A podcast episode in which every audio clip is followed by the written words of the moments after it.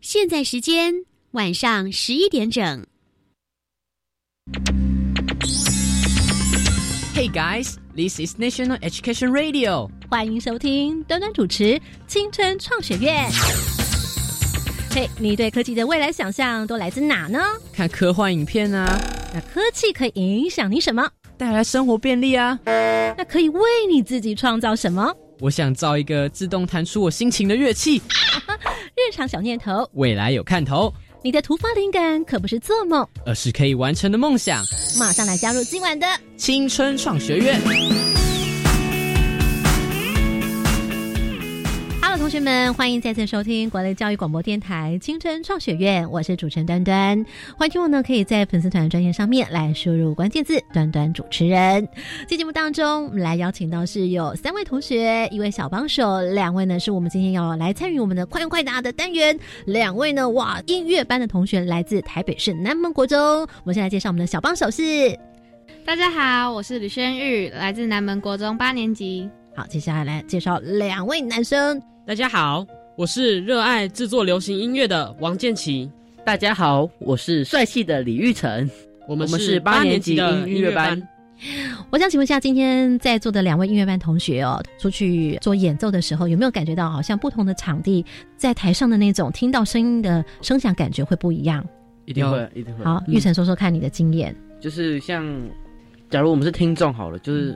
在国家音乐厅跟中山堂就完全不一样，就是那种音响的效果。好，那我们待会就来听听看，在后头的专家他们来帮我们解释，怎么样来选择座位呢？你们去音乐厅或者是买票的时候，会不会特别挑选座位？会，小帮手会吗？比较少。你的选位置的方式是看价钱，还是看声响位置？还是不会特别去买，就是可能。比较好的位置，就是价钱比较昂贵的位置，可能就买普通一点，然后就是都看得到台上表演者。那我们的玉成呢？就是假如我们在看钢琴的时候，我就可能不会选择在第一排之类的。嗯，第一个就是可能看不到他的手，就是那种动作之类的。所以你的选项也是要看到台上的演奏者。然后第二个可能就是，就像我的话，如果看钢琴的话，我选在中间一点，不会选在前面。所以你的选择依据是关键是声音，声音最重要是听到声音比较重要。那怎么样的声音？你觉得坐在哪一样的位置的声音是最好的？中间。你觉得是坐在中间？对，就是那种线，那个抛物线过来的话，就是差不多在中间。那我们的剑琴呢？如果可以选的话，我通常会比较想要选在偏中后方的位置，听它的那个音响，所以我会比较喜欢中后方的位置。好，现在我们听到三位同学，两位呢是来自音乐班的同学哦。那么一位呢是他不是音乐班，但是呢非常喜欢表演，那希望有这个主持的机会。那小帮手刚刚听到的两位同学，你有没有发觉跟你不一样的地方在哪里？就是他们会比较在乎的是，可能是音，就是听到的音色啊，或者什么。因为因为他们说坐在中后方嘛，有什么抛物线，然后可能声音听起来会比较。舒服吗？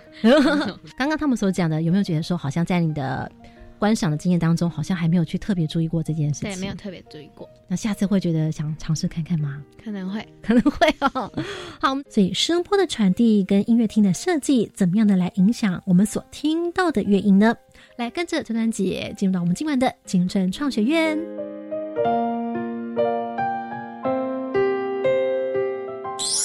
快问快答。三题闯关，看看你能过几关。好，青春创学院在今晚的音乐厅怎么听？我们将分为有两个 part，在第一个 part 呢，我们将来透过专家进行快问快答，来帮我们建立声波传递的基本知识。第一道题目呢，呃，我想先请问同学们，你们有没有去过高雄的魏武营？我们音乐班班友即将会去那边。那目前你们对高雄魏武营的了解是什么？很大吧，很大。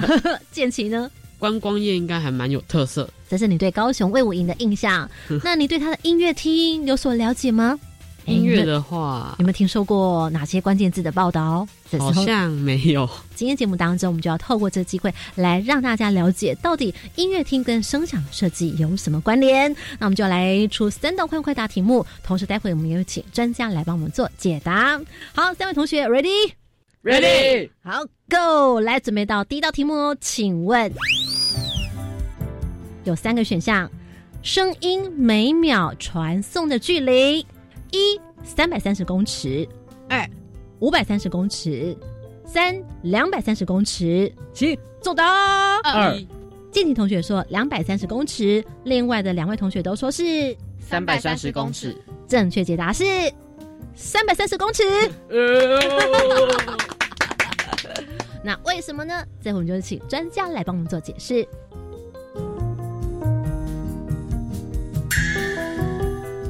好，那么在这回呢，青春创学院来为大家邀请到是既有科学脑又有艺术脑，邀请到是文声音乐艺术的詹德仁艺术总监詹老师，你好。大家好，答案就是三百三十公尺，可不可以请詹老师来帮我们解释一下，这怎么算出来的呢？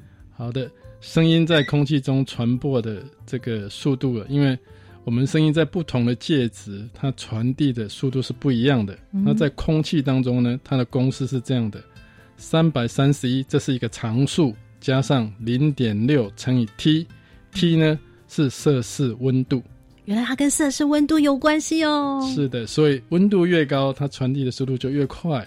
哎，所以我们在音乐厅里面要有什么样的了解跟观察呢？我们在音乐厅呢，你可以去观察到那个声音传递的距离。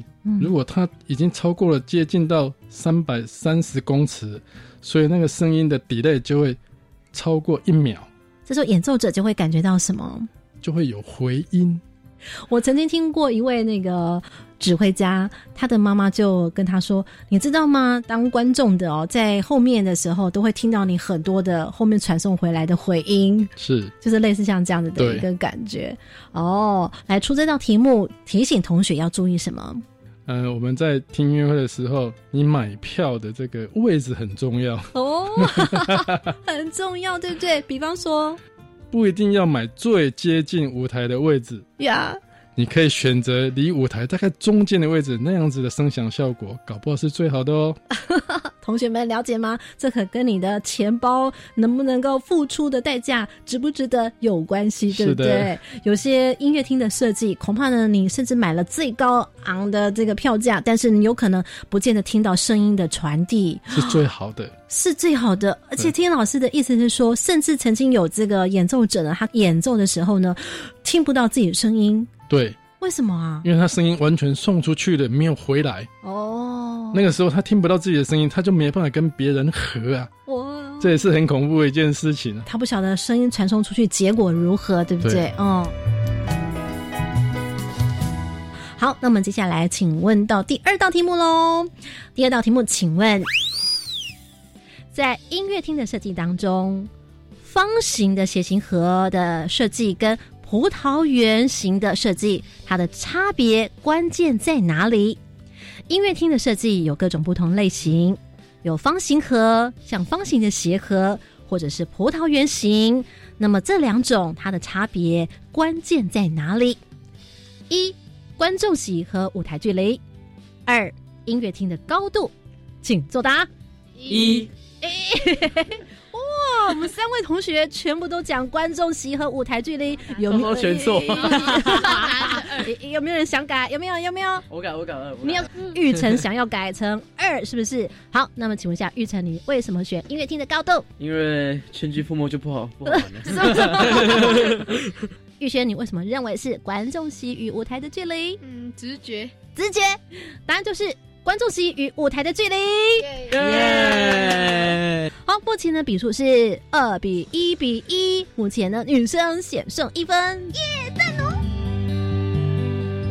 那我们要请问一下这个我们的小帮手，或者是我们的刚刚答对同学，为什么你们认为是观众席与舞台的距离呢？如果你待会解释也正确的话，那就算你又得分。有没有人想要抢答？当当，建奇想要回答，呃哎、试试看形状会影响到它的距离，什么的形状？是指椅子的形状，就是那个音乐盒的形状。音乐盒的形状。你是说音乐厅它的那个音乐厅的设计？对，为什么会影响呢？因为刚刚我们的选项是观众席跟舞台的距离，那为什么形状就会影响了观众席舞台的距离呢？好，玉成呢想要回答看看对哈，，因为可能因为葡萄园可能就是这样嘛，就圆形的之类的。圆圆形的，它除了圆形还是平行的圆形还是有渐层式的，就渐层式的，像梯田这样，对不对对对对嗯，就好像就每个每个每个人对舞台的距离好像都一样的，但正方形的话就不会，正方形的话最靠近直角的那边就不会。那协和是正方形还是长方形？长方形是，所以你们去过很多的音乐厅，是不是都是哪种型？大部分的音乐厅都是都是长方形，就是观众跟舞台的距离有一样吗？就是你不管坐在哪里的位置都一样吗？没有没有。那我们待会来听听看专家的解释。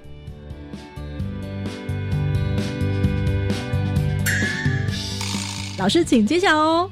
观众席与舞台的距离，与舞台的距离，哎，听起来音乐厅的高度也蛮专业的啊。这两者不同的原因在哪里？可不可以请老师来帮我们做一个详述呢？观众席和舞台的距离，它有一些怎么样的正反比的差别？在葡萄园式的这个音乐厅的话，它观众席各楼层观众席跟舞台的距离是相当的。嗯，那到了方形盒的话呢，观众席跟舞台的距离随着你不同的位置，它跟舞台的距离会会不一样。了解，所以呢，越怎么样的时候就越怎么样。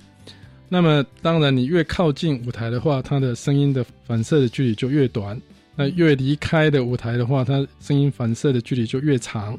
嗯，这是方形盒的音乐厅，对不对？对，哦，那讲起来，所以葡萄园的音乐厅就是它在同一个楼层，他们听聆听到的声响的效果是比较一致的。了解。我们先掌握这个关键，我们后头呢，詹老师还会再详述的来跟我们讲清楚。但是后面的选项可能也会有同学不少的人会选哦，觉得听起来也蛮专业的。音乐厅的高度的确啊，很多音乐厅有稍微比较矮一点的啦，或比较高一点，这到底有些什么样不同的差别？那又为什么他们不是方形协和的设计或葡萄园设计的差别的关键之处呢？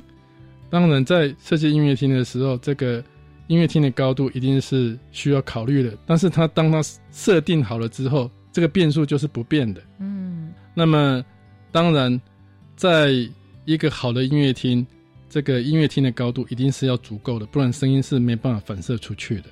哦，所以要有适当的比例的高度。耶，那我想请教詹老师，所以以音乐厅的设计来讲，刚我们所讲的这个音乐厅的高度，它会不会有一个什么样的黄金比例呢？它有一个长宽高的黄金比例是一比二比三，所以一比二比三是宽长长高高的比例哦。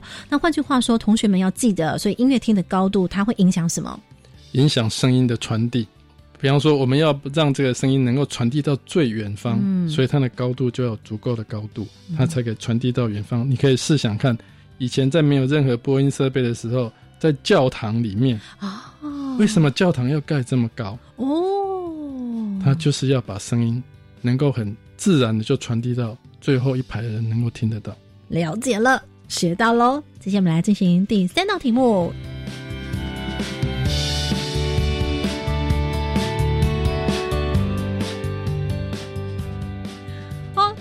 现在目前是二比一比一。那接下来我们来看看第三道题目会不会有些不同的进展呢？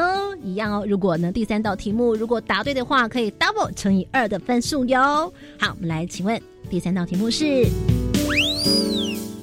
请问，在音乐厅的设计当中，地板铺面的材质有不同种，下列哪一种材质能够产生比较温暖的音色？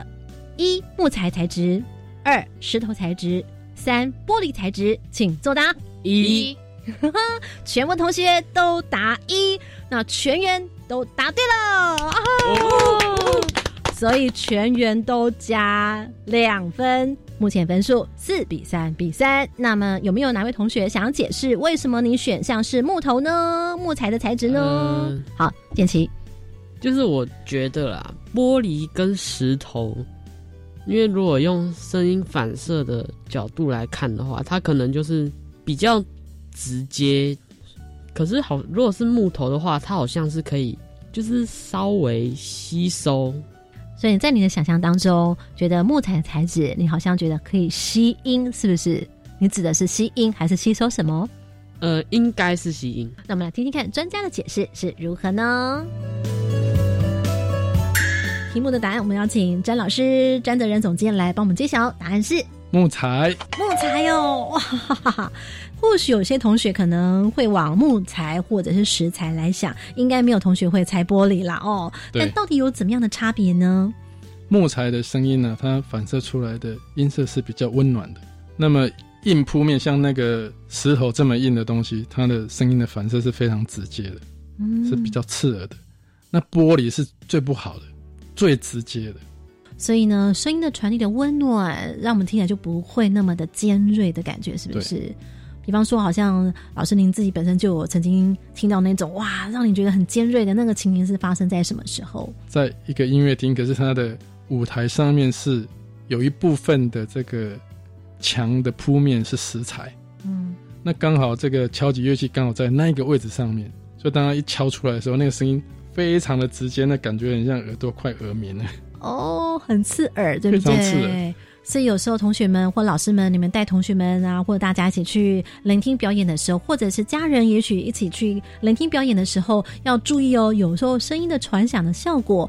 也可能会影响你所听到的品质，而不见得是那个人家演奏的不好，倒不见得是这个关系哦。所以你要能够了解，是不是有机会去到好的音乐厅，聆听到最专业的演出，带给你一个不同的美妙的响夜。那前面我们再呼应一下，因为好像呃，老师您曾经有听过看过一个状况，就是小提琴演奏者他在拉奏乐器的时候，他可能是面朝向右边，慢慢慢慢慢的就转转转转了快要三百六十度的情形，是发生什么情形啊？那是在一个。很大的舞台，但是这个舞台有一个乐池，嗯，那这个乐池的上方呢，跟左右两边呢都没有反响板，也就是说，那个乐池是在被观众席包围的状态之下，哦，那个首席小提琴演奏家是在那一个位置，嗯，那他那时候，我可以想象得到，他在拉这个声音的时候，他是听不到自己的声音的，哎，所以我一直在观察他在在这个拉的这个演奏的过程当中呢，他我一直看他一直转方向。把它这个这个小提琴的 F 孔呢，往反响板的里面去移动。F 孔就是它那个出音孔。对，哦，那就是他要听到自己的声音。哇塞！因为他如果听不到声音，就像刚刚我们所讲的，他就不晓得他所造出来的音乐到底是怎么呈现成对呈现呈现出什么样的效果。这就很像说，如果我们今天在当主持人的，如果我们在台上在主持的时候，没有听到监听喇叭的声音的时候，哇，真的是会很慌张哎，因为你真的不晓得台下观众到底有没有听到你的声音，对，然后你不晓得你怎么样去调整你的音量这样子。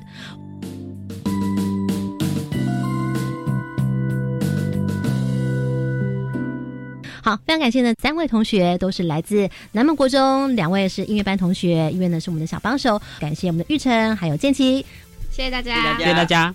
好，我们在前头刚刚同学们聆听到了，应该对于。在音乐厅当中，怎么样来听声响？有一些入门的知识或者是概念。那在后头呢，我们希望大家在往后呃到音乐厅去听音乐会的时候，也能够运用想起我们今晚所跟大家分享的知识尝试。因此，在我们今晚的行动学习案例呢，将来以高雄的魏武营来做举例。好，经过詹德仁总监来为我们这个高雄魏武英行动学习案例呢做了前导之后，在后头呢，端端特别来为大家邀请到的就是高雄魏武英的艺术总监简文斌总监来亲自跟同学们做线上的小小导聆。但我们先听听看简文斌总监，因为他是一个非常优秀的指挥，当他在这个非常特别的场地来做指挥的时候，他是怎么样的感受呢？来先听一下。此刻要来进行是艺术脑。有请本集艺术脑大师。到底简总监在这个葡萄园式的这样一个表演厅里面，你在中间的那个感受哦，你可不可以举几个例子？也许在过往的之前的节目当中，你所感受到的，就是以指挥的角度来说，就是在魏武营的音乐厅，在那个舞台上演出的时候，其实真的是让你可以享受，因为他的。声学的设计，它让这个声音的传导非常直接。就是你，比如说我们指挥，然后我们知道乐团发出来声音，但是你不是那么确定说，好，那到了观众席会变什么样子啊？但是在魏武营，其实你大概可以抓得到，就是说，你今天你在舞台上听到的声音，大概就是观众听到的声音。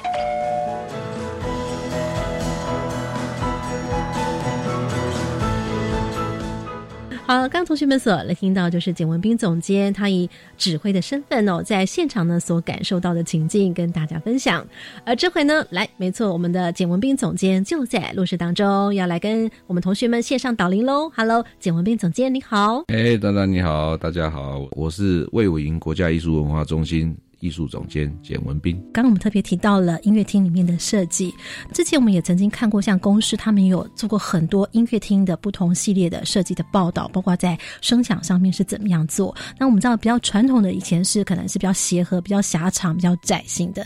那魏武营的音乐厅是全台湾唯一一个葡萄园式的音乐厅，是吗？对，呃，我们应该是说是到目前为止唯一的一个。那也我也常常会被问到，就是说，那你们为什么要做葡萄园式啊？其实葡萄园式的它的一个概念是从呃古希腊的这个剧场出现哈，就是说当时就是大家就是或者说你可以讲罗马竞技场这样，然后。表演或是发生事情的是在中间，正中心，然后慢慢一一阶一阶的往上。嗯嗯嗯。那这种东西呢，就是在音乐厅的部分，它其实一直没有，就是没有人这样子做过。所以大家就说，过去大家对于这个声声学的这个掌控，就是说声音传导的这个掌控，可能还没有到这一块。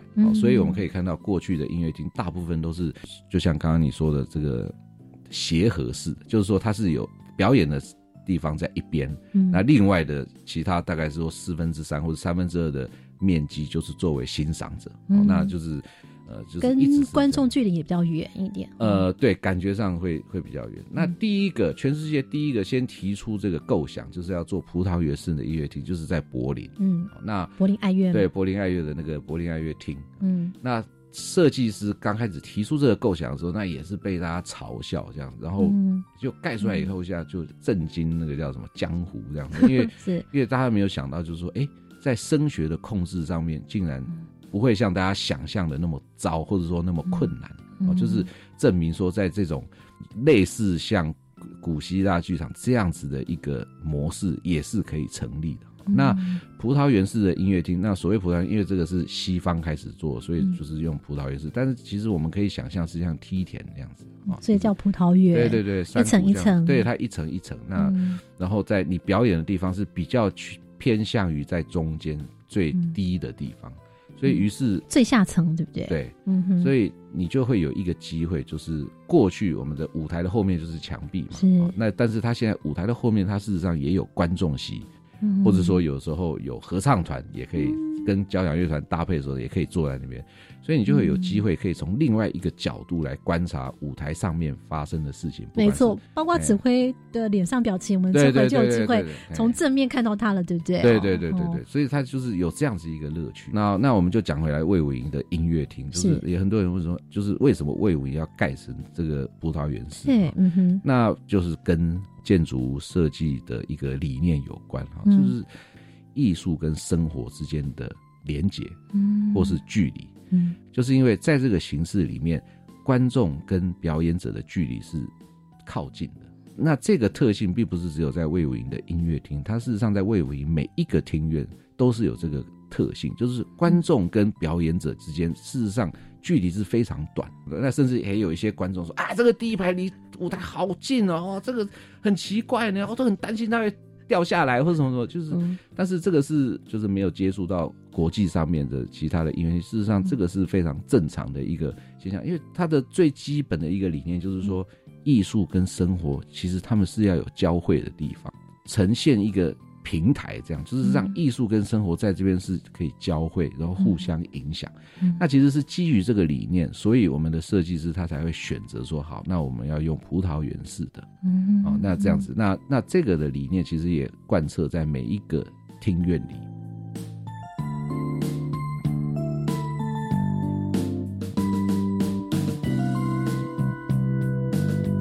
听说什么反响板上面的设计，其实也是这里面的一个重点。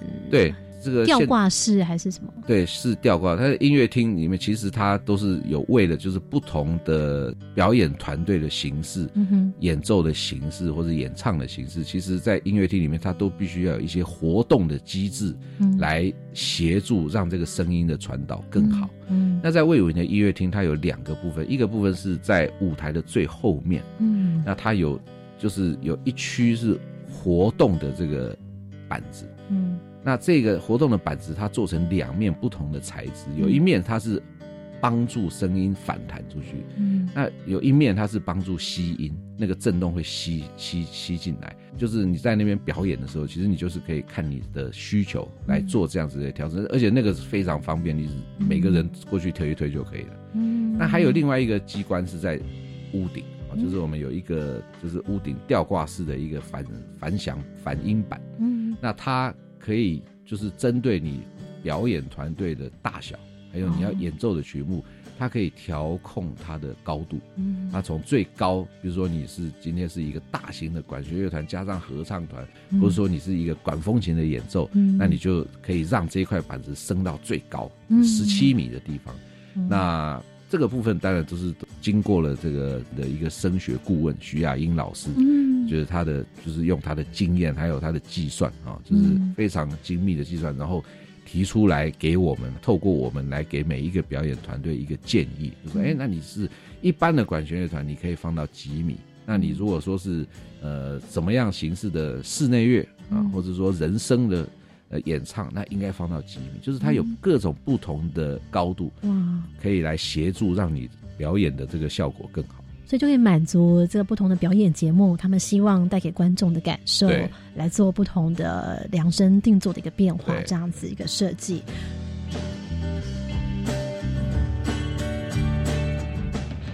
我想请教一下，就是说，像一般我们在国家音乐厅，如果台北的话，嗯，我们的经验当中是知道说，在舞台上，你如果音声音发出来的时候，它回音再回来的时候，其实是有 time delay 的嘛，对不对？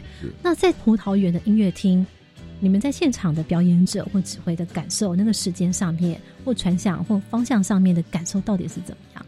呃，就是在其实以我自己的经验，站在魏武营的音乐厅上面，其实你是很难，就是你你很难去去去发现到说，哎、姐，我现在在弹回来的声音，OK，就是你其实都是这样直接出去，而且魏武营音乐厅其实也是一个蛮危险的音乐厅，嗯。就是说有多重的考验。嗯。那第一个考验是对于表演者来讲，嗯。因为他因为他的那个声音传导非常直接，虽然你整个的感觉是非常温暖，他绝对不是那种冷酷的哈，但是他在这个声音传导上面，他完全的冷酷无情，意思就是说好与不好，它是会放大那个效果。哦，就是你如果出了什么错的话，那你就是它保证这个音乐厅保证一定会被人家听到，因为它小小的细细的颗粒，完全都对对对，但很清楚。是你要是就是很好的一个表演，不管是乐团或者说个人的话，他也会放大那个效果。嗯。因为说哇这么好，这个说这么好听，或者怎样怎样怎么样，这就好像我们在照相的时候，那个解析度哎，对对对，